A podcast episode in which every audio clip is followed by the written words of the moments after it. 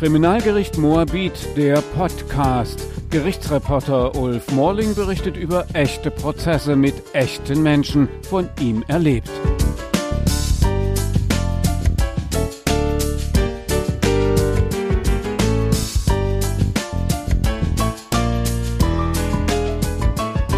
Im Februar 2019 wandte sich eine völlig verzweifelte Großmutter an mich und erzählte mir, dass ihr Sohn, ihre Schwiegertochter und eben drei kleine Enkelkinder dort interniert worden seien, beziehungsweise ins Gefängnis gekommen seien in Nordostsyrien. Sie hätten sich amerikanischen bzw. kurdischen Truppen gestellt, seien dann getrennt worden, also der Sohn in ein Gefängnis gesteckt worden und die Tochter und die drei Kinder in ein Lager verbracht worden und zwar nach Al-Hol.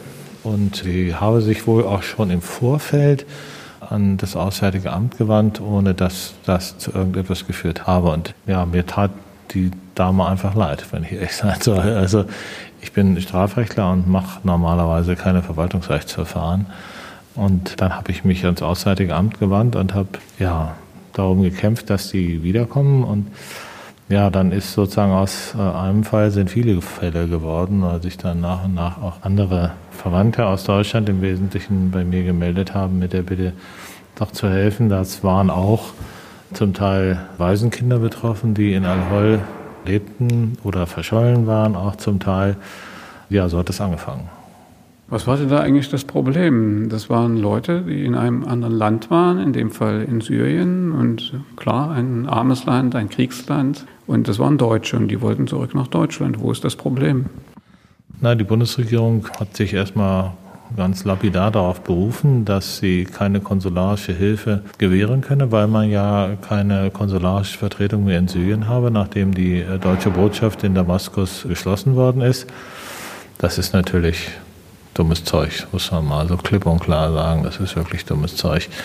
Natürlich gibt es eine Reihe von Möglichkeiten, dort auch konsularisch tätig zu werden oder jedenfalls vermittelt tätig zu werden. Zum einen ist es faktisch ein Verbündeter. Die Bundesrepublik ist sozusagen Bestandteil dieser Anti-IS-Koalition auch wenn sie selber in Syrien nicht tätig ist, gleichwohl natürlich über die Amerikaner letzten Endes mittelbar zumindest verbunden ist mit der SDF.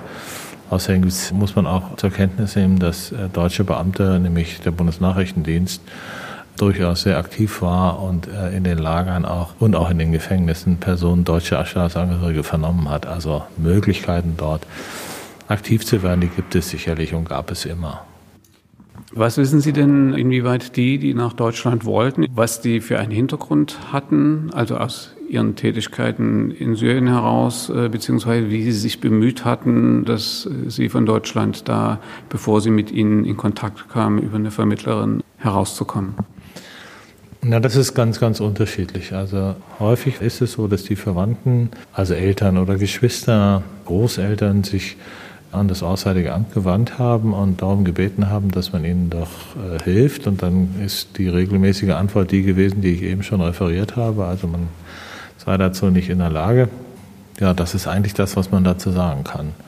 Und äh, das ist für die Beteiligten hier keine vernünftige Antwort gewesen. Ne? Wenn man auf der anderen Seite auch sieht, äh, wie sehr die Bundesrepublik Deutschland letzten Endes, welchen Druck sie auszuüben in der Lage ist, wenn sie eigene Straftäter oder sozusagen Straftäter loswerden will, hier aus Deutschland abschieben will, welchen Druck sie dann auf äh, andere Staaten ausüben kann und dann selber aber das nicht machen zu wollen. Unter anderem dann auch bei den Erwachsenen mit dem Argument, die hätten irgendwelche Straftaten begangen, zum Teil völlig substanzlose Vorwürfe dabei erhoben werden. Viele von den Frauen, da ist dann eingewandt worden, die hätten sich dem IS angeschlossen, ohne dass es dafür Anhaltspunkte gibt.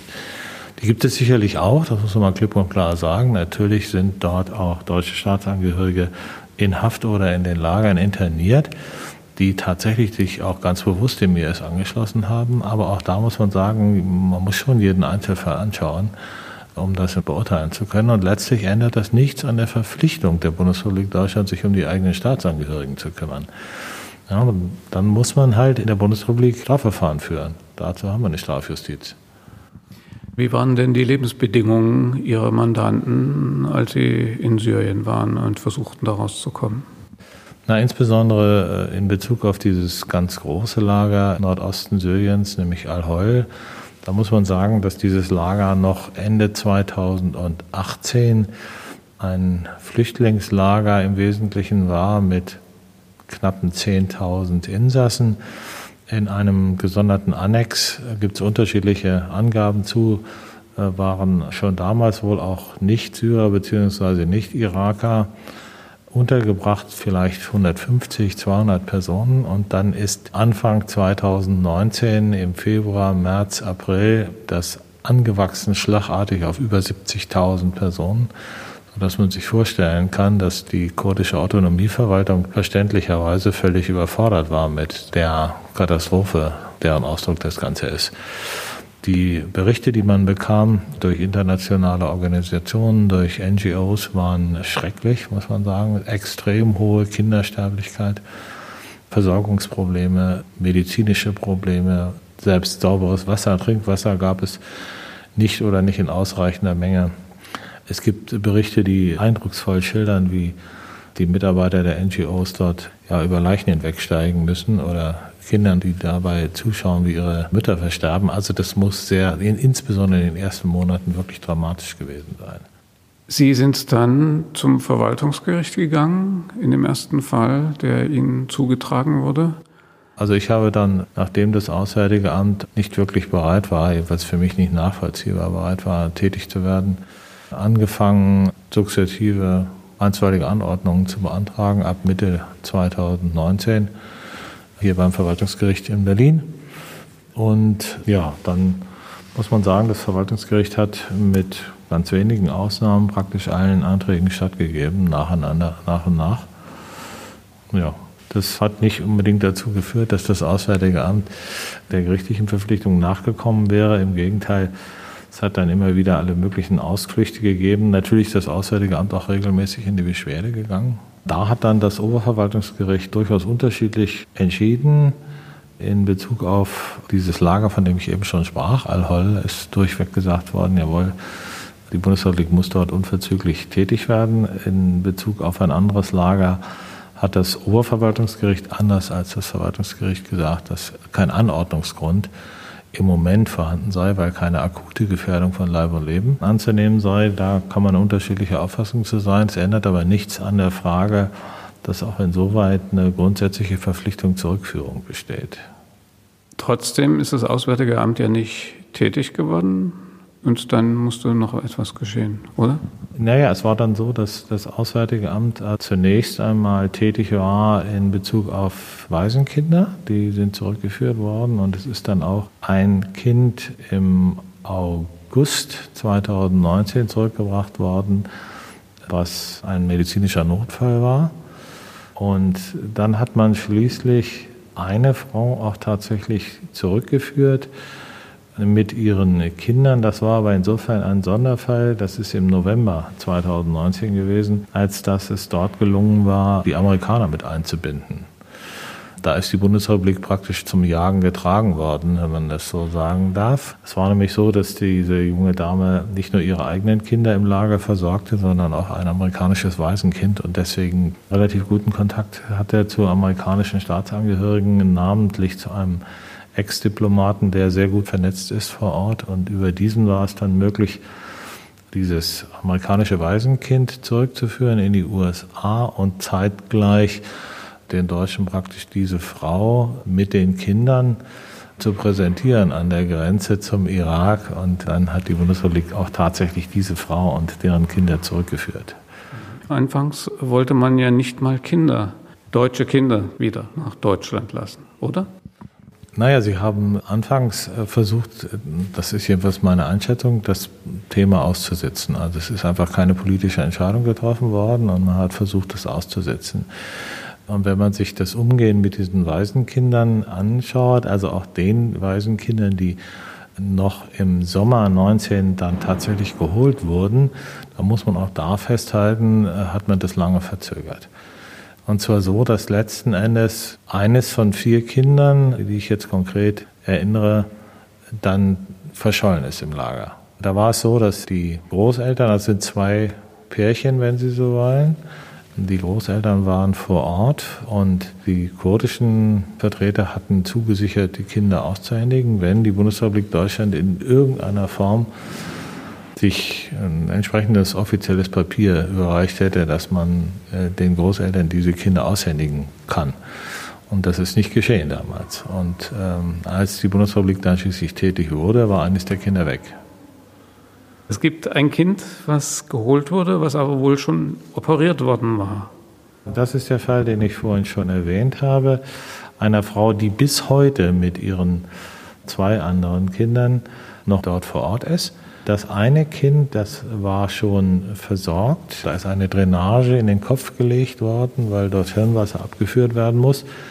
Aber das hat immer wieder zu Komplikationen geführt und dieses kleine Kind ist dann schließlich alleine, also ohne Mutter und ohne Geschwister, im August 2019 nach Berlin gebracht worden. Und äh, die Mutter und die beiden Geschwister, auch Deutsche? Die sitzen immer noch in Al-Hol und warten darauf, dass sie zu ihrem Kind bzw. dem Geschwister dürfen. Ja, genau so ist es. Jetzt, die Mutter ist jetzt mittlerweile mit den beiden anderen Kindern verlegt worden ähm, durch die Kurden von Al-Hol äh, in einen Neubau eines Lagers Roche. Das ist noch weiter nordöstlich von äh, Al-Hol ein etwas kleineres Lager, was jetzt aber gerade ausgebaut wird. Sie sagen selbst, Sie beschäftigen sich sonst mit Strafrecht. Hat es Ihnen ein neues Bild vermittelt, wie unsere Gesellschaft, wie unsere Regierung mit Menschen umgeht, mit Deutschen umgeht, die ins Ausland geraten, vielleicht auch straffällig werden, aber letztlich sehr zögerlich zurückgeholt haben oder vielleicht überhaupt nicht mehr, siehe dieses Kind, was im Lager dann verschollen ist? Naja, der Umgang mit den Grundrechten ist das, was mich umtreibt dabei, also die scheinbare Beliebigkeit, das ist etwas, was meines Erachtens schwer zu ertragen ist. All diese deutschen Staatsangehörigen sind unabhängig von der Frage, ob sie sich irgendwie strafbar gemacht haben oder nicht. Das kommt bei den Kindern sowieso nicht ernsthaft in Betracht, aber auch für die Erwachsenen kann man das vielleicht mal sagen sind Träger von Grundrechten und die verlieren sie nicht, auch dann nicht, wenn sie sich irgendwie strafbar gemacht haben könnten. Und es kann nicht angehen, dass äh, die Bundesrepublik äh, meint, Ermessen darüber zu haben, über die Grundrechte einzelner Bürger. Das kann so nicht sein. Und äh, ich finde, das kann man auch so nicht hinnehmen, weil letzten Endes heute sind mögliche ehemalige IS-Angehörige davon betroffen oder auch andere. Also, wer ist morgen davon betroffen? Wessen Grundrechte sollen morgen nicht mehr beachtet werden? Also verstehen Sie, das finde ich, kann man so nicht hinnehmen. Wie viele äh, Kinder, Erwachsene haben Sie vertreten bisher und wie viele sind davon inzwischen hierher gekommen und in welchen Zeiträumen ist das geschehen? Also das ist ein bisschen schwierig zu beantworten. Ich habe zwischen 70 und 80 deutsche Staatsangehörige, die dort in unterschiedlichen Lagern oder auch Gefängnissen gehalten worden sind oder auch werden. Vertreten, das sind jetzt Frauen, in einzelnen Fällen auch Männer oder junge Männer, so muss man sagen, die mittlerweile Heranwachsende oder Jugendliche, die von ihren Eltern oder von ihren Müttern getrennt wurden und dann anderweitig untergebracht worden von Betroffenen, Davon ist auch äh, ein Mann, äh, der damals dorthin gegangen ist, auch mit betroffen. Also es sind so zwischen 70 und 80 Personen ungefähr. Davon ist nur ein relativ kleiner Teil tatsächlich zurückgekehrt. Ich habe es ja schon gesagt, also von diesen vier Waisenkindern sind drei zurückgebracht worden. Eins ist, ich befürchte, dauerhaft verschollen. Dann dieses eine Kind ist zurückgekommen. Und dann muss man sagen, abgesehen von diesen drei Frauen, die jetzt kürzlich, das sind auch drei Mandantinnen von mir, die dort kürzlich jetzt im letzten Jahr erst zurückgeführt worden sind, sind sonst nur Frauen und Kinder gekommen, denen es gelungen ist, aus Al-Hol zu fliehen und sich selber durchzuschlagen bis zur türkischen Grenze. Da ist auch eine Frau von betroffen gewesen. Das war relativ früh, als die Türkei einmarschiert ist in den Norden von Syrien. Da ist eines der Lager, nämlich das Lager Ein Issa, aufgegeben worden durch die kurdische Autonomieverwaltung. Und dort ist eine Frau dann damals hat fliehen können und ist dann zurückgekehrt in die Türkei zunächst und ist dann von dort Mitte November letzten Jahres, nee, vorletzten Jahres, also 2019 abgeschoben worden. Was passiert mit den Frauen oder auch ihren Kindern, die dann hierher kommen, wenn sie dann wieder in Deutschland einreisen? Ja, das ist auch ganz unterschiedlich. In einzelnen Fällen gibt es Haftbefehle und in anderen nicht. Wenn Sie sich jetzt die letzten drei Frauen anschauen, die Ende letzten Jahres im Dezember gekommen sind, da gab es in einem Fall einen Haftbefehl und in den beiden anderen Fällen gab es keinen Haftbefehl.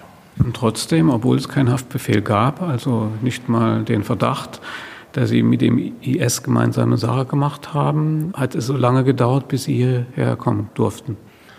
Naja, also Verdacht kann man natürlich immer haben aber keinen hinreichenden oder dringenden Tatverdacht in Bezug auf irgendwelche Verbrechenstatbestände, so dass man da einen Haftbefehl hätte erlassen können. Ja, das ist so gewesen, muss man mal so klipp und klar sagen. Und auch die Argumentation des Auswärtige Amt in den Verwaltungsrechtsstreitigkeiten vorgetragen hat, die sind häufig substanzlos. Also was die Frage möglicher Beteiligung an irgendwelchen Verbrechen angeht. Haben Sie einen Überblick darüber, wie viele versuchen, über das Auswärtige Amt wieder nach Deutschland zu kommen und wie erfolgreich das dann erfolgt und in welcher Zeit? Also das werden nicht viel mehr sein als die, die ich Ihnen schon genannt habe, die tatsächlich zurückgekommen sind.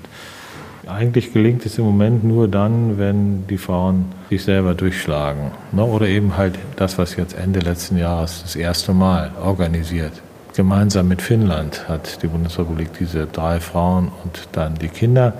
Und dann, ich glaube, es sind auch noch zwei finnische Frauen und sechs Kinder aus Finnland zurückgeführt worden. Ich könnte versuchen, das nachzuzählen, aber das vielleicht ein Dutzend. Also maximal. Also sozusagen äh, offiziell. Und natürlich sind auch Frauen sozusagen abgeschoben worden aus der Türkei. Das müsste ich zusammenrechnen. Das kann ich Ihnen jetzt im Moment nicht sicher sagen, wie viele das sind. Das sind schon ein paar mehr.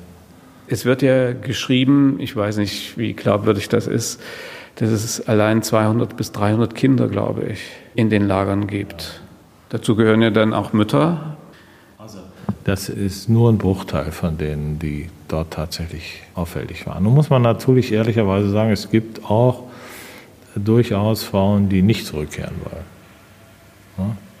Die kämpfen dann aber auch nicht darum und die versuchen auch nicht beim Verwaltungsgericht darum zu streiten. Also das halte ich eher für unwahrscheinlich. Ne?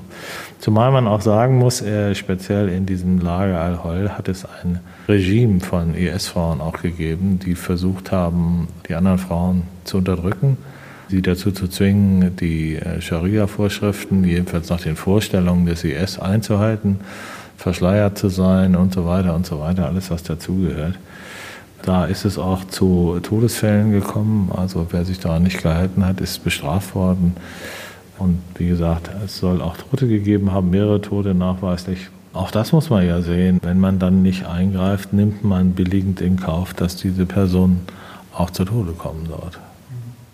Wie ist der Stand heute? Wie viele, überwiegend Frauen, wenn ich das richtig verstehe, sind noch dort in den Lagern, wollen zurück? Und es wird auf irgendeine Art und Weise hinausgezögert findet jedenfalls nicht statt. Die Kinder mal eingeschlossen. Also ich kann Ihnen natürlich keine abschließenden Zahlen sagen, weil ich nur was zu den Frauen sagen kann, die mich beauftragt haben. Da gibt es sicherlich alleine in dem Lager Roche, das ist das andere Lager zurzeit noch etwa, naja, ich würde sagen so knappe 30 Personen, die äh, auf eine Rückführung warten. Möglicherweise sind es mittlerweile auch mehr, weil eben ein Teil der Personen verlegt worden ist aus Al-Hol. Die Autonomieverwaltung selber scheint mir im Moment davon auszugehen, dass die, die deutschen Staatsangehörigen weitgehend schon verlegt hat nach Roche und gar nicht mehr in Al-Hol. Die haben aber keinen wirklichen Überblick, muss man dazu sagen. Also eine sichere Registrierung, auch wenn sie versucht haben im letzten Jahr, eine nachvollziehbare Registrierung der tatsächlichen Lagerentsassen vorzunehmen. Einen sicheren Überblick scheint mir die Verwaltung nicht zu haben. Ich weiß also von Frauen, die sich längere Zeit dort auch verborgen gehalten haben, weil sie nämlich befürchtet haben, in dieses neue Lager Roche verlegt zu werden, wo sie davon ausgegangen sind, dass sie dort nicht werden fliehen können. Was wurde bisher bei den Zurückgekehrten herausgefunden, inwieweit sie mit dem IS Kontakt hatten, kollaboriert haben, vielleicht sogar Mitglied waren? Wie ist das verhältnismäßig so? Abgesehen davon, dass man natürlich hier sie erstmal vor Gericht stellen muss, um zu einer abschließenden Meinung zu kommen und die nicht vorher treffen kann, bevor sie in Deutschland wieder sind. Also auch da mit, mit aller Vorsicht. Ich kann natürlich schlecht was zu allen Personen sagen, die ich auch zum Teil nicht kenne. Bezogen auf die Personen, zu denen ich eigene Erkenntnisse habe, kann ich sagen, dass der überwiegende Teil nicht in Haft gekommen ist. Und es auch völlig unklar ist, ob dort äh, jemals es zu Anklagen kommt. Also das kann man im Moment nicht sicher sagen. Die Beweislage scheint mir eher schwierig zu sein. Aber ich bin auch nicht in allen Fällen mit den Strafverfahren betraut. Also aber wie Sie schon aus dem Umstand ersehen können, dass nur ein Bruchteil in Haft genommen worden ist, spricht ja auch dieser Umstand dafür, dass nur bei einem Bruchteil tatsächlich hinreichende Anhaltspunkte für eine Beteiligung an irgendwelchen Verbrechen vorliegen. Die äh, Rechtsprechung des Bundesgerichtshofs und der Oberlandesgerichte ist schon sehr weitgehend. Ne? Und ich bin auch nicht sicher, ob man das rechtlich tatsächlich vertreten kann weil äh, auch nach meinem Eindruck eigentlich sozial adäquates Verhalten plötzlich zur Straftat nachträglich umdefiniert wird. Also wie soll denn bitte sehr alleine die Tatsache, dass jemand den Haushalt führt, für sich genommen strafrechtliche Relevanz haben, und zwar selbst dann, wenn der Ehemann, mit dem ich in einem gemeinsamen Lebensverhältnis mich befinde, selbst wenn der IS-Kämpfer ist. Das ist doch mit Verlaub Quatsch ja, wie gesagt, total adäquates Verhalten, da weiter gar nichts. Also es muss schon noch etwas hinzutreten an bewusster Unterstützung des Mannes in seiner Tätigkeit als Kämpfer. Da kann es aber nicht ausreichen, allein den Haushalt zu führen.